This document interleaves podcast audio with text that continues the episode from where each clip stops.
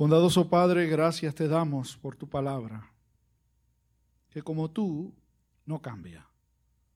Jesús dijo, el cielo y la tierra pasarán, pero mi palabra no pasará. Y vamos a enfrentarnos a ella. Cuando nos enfrentamos a ella, nos enfrentamos a ti, su autor.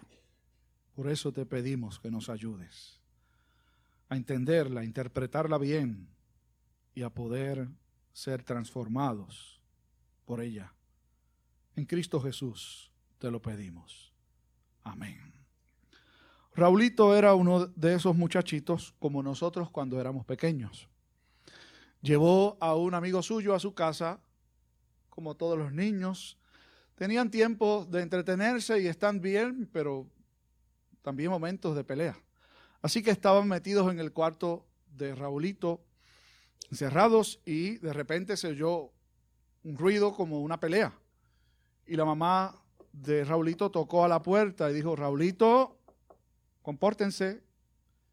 Y se fue y regresó el ambiente de paz y tranquilidad a la casa hasta que al rato volvieron a pelear los dos niños. Y la mamá entonces tocó la puerta ya con más insistencia y con más fuerza y dijo, Raulito, Acuérdense que Dios está ahí con ustedes. Y hubo un silencio todavía más profundo que el anterior. Y luego del silencio, Raulito le dice al amigo, vámonos para otro cuarto. Algunos seres humanos llegamos a creernos que Dios está en lugares particulares donde nos ve, pero que hay sitios en donde Dios no se mete, en los que Él no nos va a estar viendo. Y llegamos a pensar incluso que Dios es alguien a quien podemos manejar muy bien. Allí en la iglesia me pongo bien con Él y poncho, como se dice, ¿no?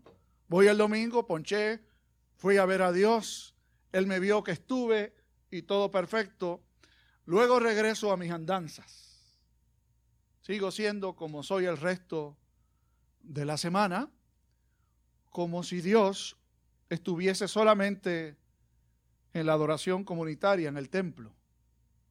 Y cuando vuelvo a la casa o al trabajo o al lugar en donde me comporto como soy de veras, Dios no está allí.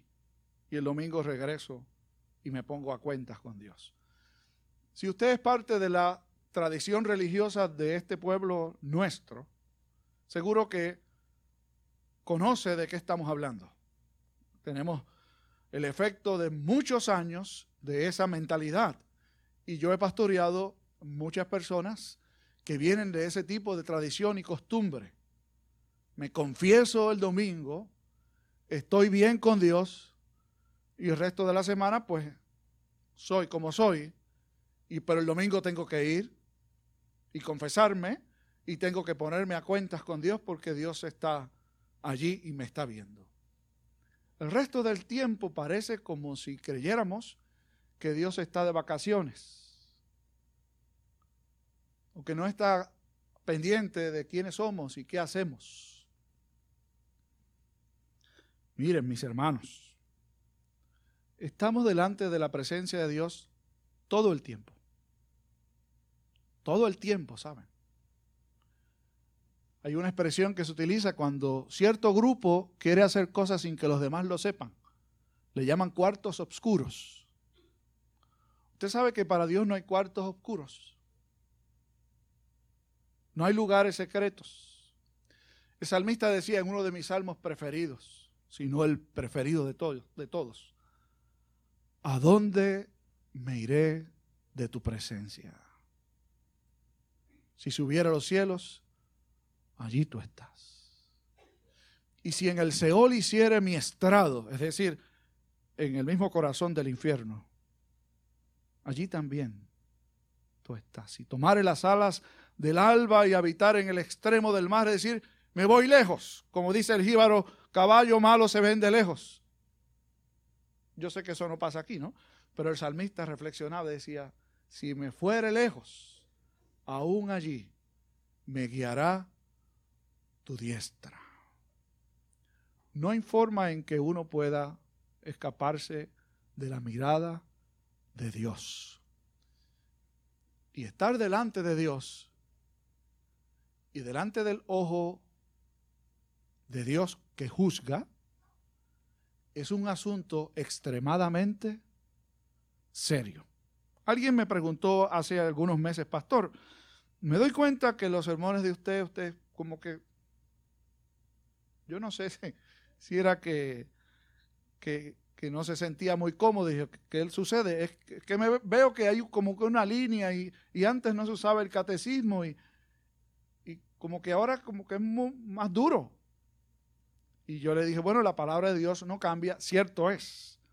Le reconocí, como ustedes lo saben, que por muchos años utilizamos el leccionario que ofrece unas lecturas, sugiere unas lecturas, y el leccionario no pretende cubrir todo el, espectro de lo que es la fe cristiana.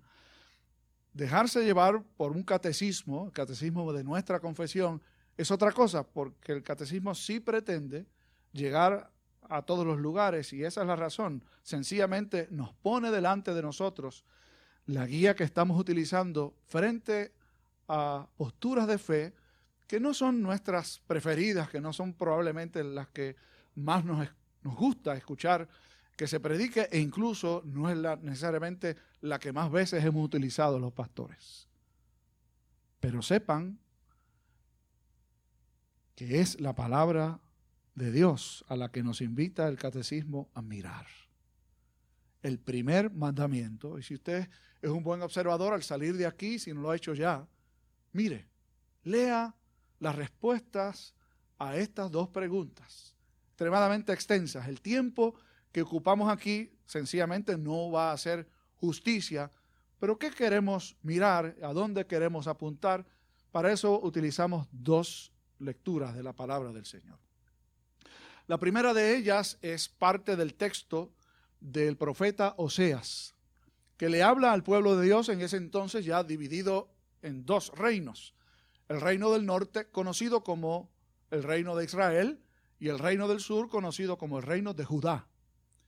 Cuando Israel está en su peor momento como historia del pueblo de Dios, Dios utiliza a Oseas para dirigirse a su pueblo, hablarle y llamarle a capítulo, como decíamos el domingo pasado. Decirle en esencia, ponte para tu número. Oigan esto que el Señor les está diciendo. Y básicamente, Oseas le dice al pueblo de Dios que han cometido una gran falta. ¿Qué falta dentro de lo que es el conocimiento de Dios de parte de su pueblo. Falta en primer lugar, dice Oseas, la verdad. ¿Qué es la verdad? Bueno, en tiempos como los que ustedes y yo vivimos, si uno le pregunta casi a cualquier persona o sencillamente se deja llevar por cómo piensa la gente fuera del ámbito de la fe cristiana y alguien va a decir, nada es verdad, nada es mentira. Todo depende del color del cristal con que se mira. Es decir, no hay verdades absolutas. Eso no existe. Lo que está bien para unos no necesariamente está bien para otros, probablemente está totalmente mal. Y lo que para unos es malo, para otros sencillamente es algo común y corriente, totalmente, totalmente también normal. Y esa corriente impulsa al ser humano, y en nuestro tiempo la vivimos con muchísima fuerza, a entender que lo importante no es determinar qué es verdad o qué no lo es, qué es verdad y qué es mentira, qué es bueno y qué es malo, sino que aprendamos a coexistir, a convivir, donde cada cual tiene su modo propio de interpretar la verdad. Miren, Usted se imagina en su casa, que son padres aquí, criando muchachos, póngale que sean adolescentes, y no haya límites o verdades definidas en la casa. Aquel llega a la hora que le parece. La otra llega, si acaso llega. Y los padres han dicho, Que cada uno haga lo que le parezca porque vamos a respetar el criterio de nuestros muchachos y que ellos decidan cómo es que van a querer vivir. ¿Usted se imagina eso en su casa? Yo no pienso que usted se lo pueda imaginar. Pero hay hogares en donde se funciona así, ¿sabe? No hablo ya de muchachos adolescentes, de chicos, de muchachitos, que hacen y dicen. Y hay que respetarlo porque el muchachito tiene criterio propio. ¿Usted sabe cuál es el criterio propio de sus muchachitos? La Biblia dice, yo lo repito, es que es de continuo hacia el mal. La Biblia dice eso.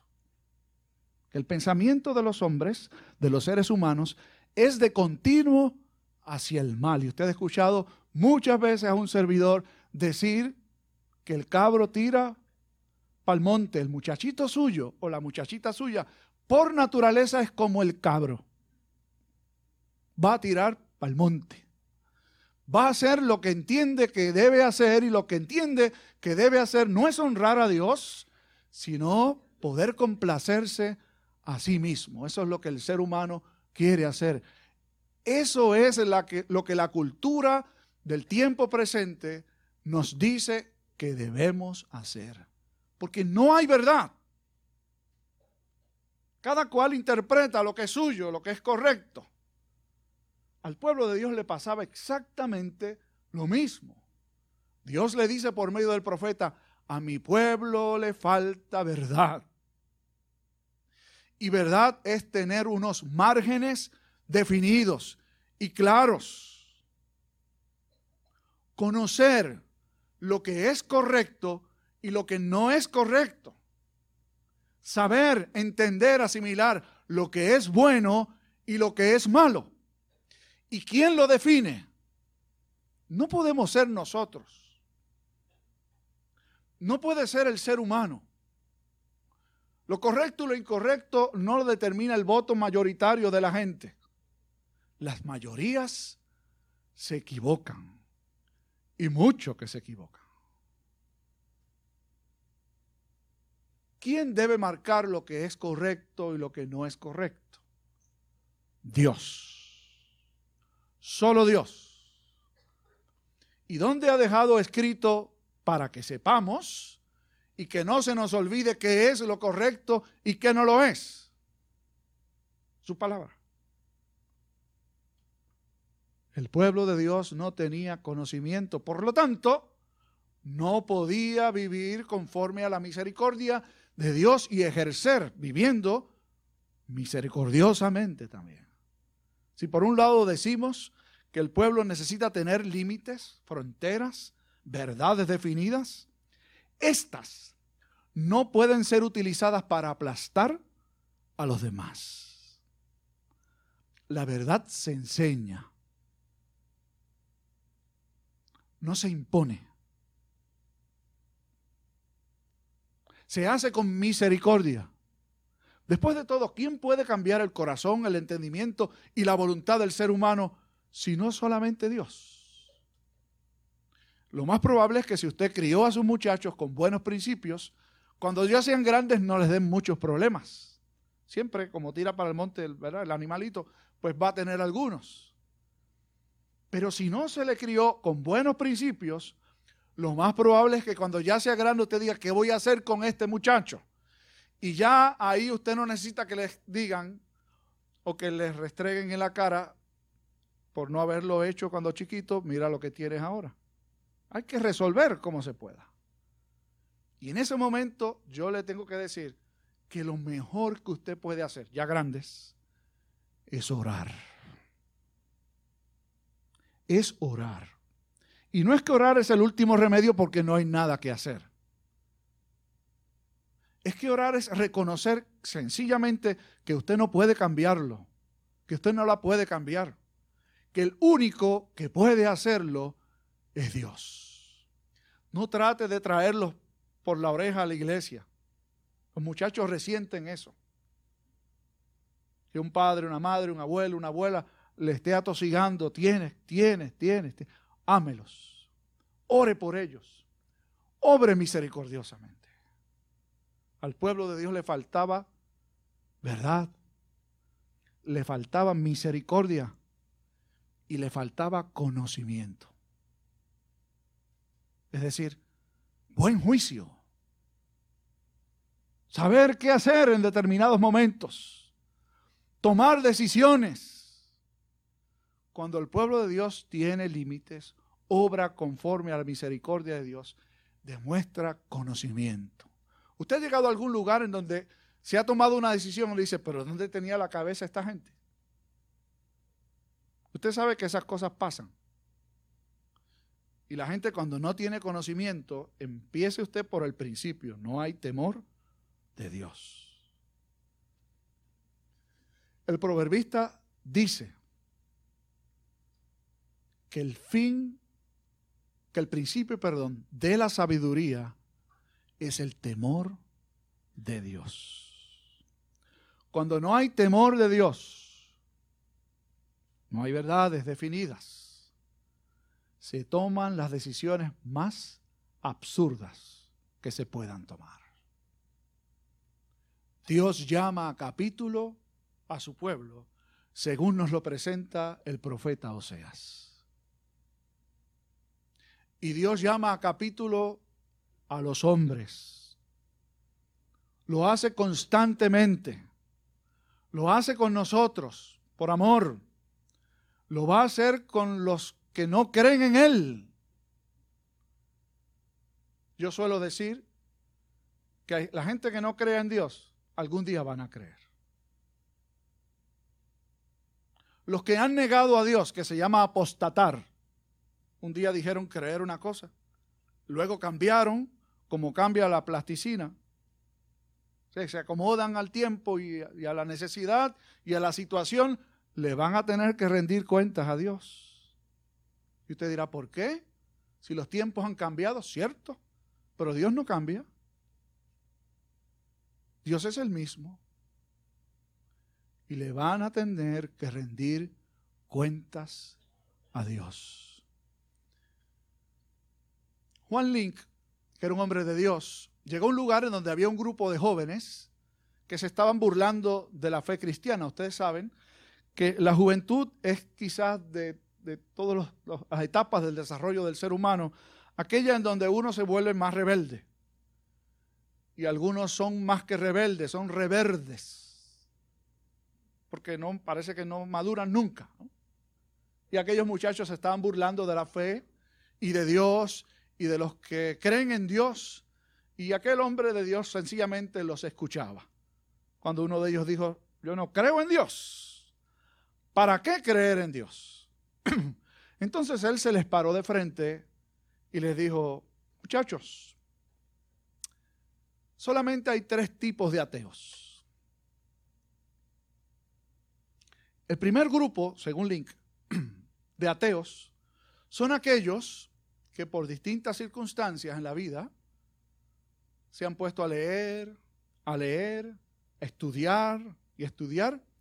Y como fruto de ese proceso de leer mucho y de estudiar mucho, se han envanecido y comienzan a desarrollar ideas que niegan la existencia de Dios. Llegan a la conclusión que de que la mejor ilustración que puede tener el ser humano, y hubo un tiempo en la historia humana que se llamó el tiempo de la ilustración, en donde a través del conocimiento se llegaba a la idea o a la conclusión de que Dios es una creación del ser humano. Y hay algunos ateos que han aterrizado allí porque han pasado por ese proceso.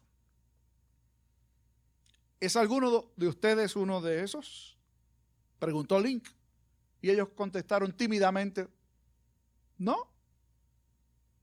El segundo grupo decía, Link, son la gente que sencillamente han oído, han escuchado que otros han dicho que Dios no existe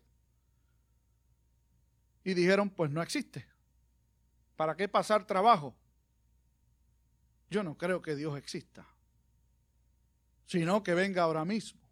Y han llegado a la conclusión ignorante, la otra supuestamente ilustrada, de que Dios no existe porque, porque no existe. ¿Ustedes son alguno de esos? Y dijeron, no, de esos no somos. ¿Cuál es el tercer grupo de ateos? Y él le dijo, bueno, el tercer grupo de ateos son los que han creado la idea de que Dios no existe, porque aunque muy dentro de ellos saben que existe, es mejor creer que no existe, porque si existe, me va a juzgar. Entonces mejor no existe Dios, porque saben a conciencia de que no obran bien, de que no hacen lo correcto, y se hacen la idea absurda de que Dios no existe para que no los vaya a juzgar nunca. ¿Son ustedes de esos? Preguntó Link. Y ellos dijeron, no, tampoco. Entonces le dijo, pues tengan la valentía de admitir que no saben ni siquiera por qué son ateos. Los ateos, todos, algún día van a creer. Y usted no está escuchando una palabra de esas positivas que dice todo el mundo se va a convertir algún día. Yo no dije que los ateos todos se van a convertir. Digo que todos van a creer. Y los que han apostatado van a creer también. Todos van a creer. ¿Cuándo va a ser eso? Cuando Dios se manifieste. Toda rodilla se doblará. Y toda lengua va a confesar no solo que Dios existe, sino que Jesús es el Señor. Cuando yo estaba estudiando en el colegio, se, hizo popular, quizás existía en otro tiempo, pero fue cuando yo empecé a escuchar aquella frase, de que cuando a alguien le pasaba algo fuerte, decían eso es para que creen Dios. Yo no sé si ustedes escucharon eso es para que crean Dios. A mí me chocaba oírlo, pero después yo pienso, mira, yo creo que a veces nos pasan cosas para que creamos en Dios. Y si no lo reconocemos aquí y ahora, en esta vida, en la eternidad, tarde, pero todos van a creer en Dios. Y le va a pasar, no es porque nos gocemos en eso, pero va a haber un juicio eterno, va a haber condenación eterna, para que crean en Dios, si no lo quieren hacer ahora. Luego, tomamos de la carta del apóstol Pablo a los colosenses una invitación a la iglesia a nosotros, a los que ya creemos, que tenemos la tentación de abandonar nuestra fe o de negociarla por algo que nos parece que aunque no necesariamente está sostenido por la Biblia, nos parece consentido, nos parece lógico o nos conviene. Pablo o el Señor por medio de Pablo nos dicen, si ustedes han resucitado espiritualmente con Cristo, busquen, pongan la mirada en las cosas de arriba, no en las de la tierra.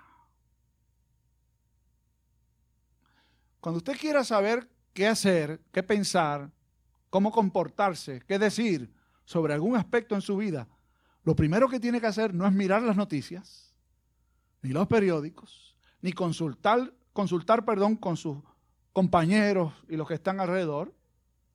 Consúltelo con Dios. Es que si lo consulto con Dios, yo sé lo que me va a decir. Ah, bueno, ya usted sabe entonces. Así de sencillo está la cosa. Consúltelo con Dios. Ponga la mirada en las cosas de arriba, no en las de la tierra. ¿Sabe cuando uno camina mirando para el suelo en lugar de estar mirando para donde tiene que mirar? Tropieza, cae para donde no es pero cuando uno tiene la mirada donde tiene que estar puesta, que es el blanco de nuestro supremo llamamiento, que es Dios, caminamos bien. Caminamos seguros. Caminamos firmes. Pero no para encontrar algún beneficio en ello, sino porque honramos a Dios haciéndolo. Milton Wright fue obispo de la iglesia de los hermanos para finales del siglo XVIII, ah, XIX, perdón. Y en una conferencia que él dio en el Medio Oriente, un colegio de Medio Oriente eh, estadounidense, dijo delante de aquella, de aquella clase, con un tono muy pomposo, ya todo lo que se iba a inventar, se inventó. Concluyó, y uno de los que estaba allí presentes, director del colegio aquel, le dijo, ¿usted no cree que todavía podrían inventarse algunas otras cosas? Wright le dijo, imposible. Ya hemos avanzado tanto y todo lo que se iba a inventar ya se inventó. Dígame algo, una sola cosa que usted cree que todavía falta por inventar. El hombre le dijo, yo creo que algún día el ser humano va a crear una máquina para que se pueda volar. Esa es la idea más estúpida, dijo Wright, que yo pueda haber escuchado jamás. Si Dios hubiese querido que el ser humano volara, le hubiese dado alas. ¿Usted sabe quién fue Milton Wright? Cuando dijo eso, ya era padre de unos muchachos. Tuvo cinco hijos, tres de ellos sobrevivieron. Wilbur y Orville inventaron el aeroplano. Wright tuvo la oportunidad luego de retractarse, de reconocer que se había equivocado. Y no solo le creyó a sus muchachos, sino que apoyó su trabajo. Esa es una buena historia. De alguien que niega alguna posibilidad o realidad y Dios le da la oportunidad de reconocerlo y de arrepentirse. Estar delante de Dios es un asunto mucho, mucho más serio. Extremadamente serio. Mire bien cómo usted está tomando su vida, su quehacer, porque estamos delante de Dios siempre. Padre, estamos delante de ti en cada momento de nuestro existir y en, este, y en esta ocasión que nos permites reflexionar en tu palabra. Tú estás escuchando la voz de nuestro interior. Conoces nuestro andar y nuestro reposo, y aún nuestros pensamientos te son conocidos. Reconocemos que hemos ignorado tu voz, hemos querido soslayar tu palabra o hemos querido acomodar tus verdades a nuestros criterios. Perdónanos Crea en nosotros un espíritu recto para honrarte a ti, para hacer lo que es correcto y vivir delante de ti confiadamente. Lo pedimos en Cristo el Señor. Amén.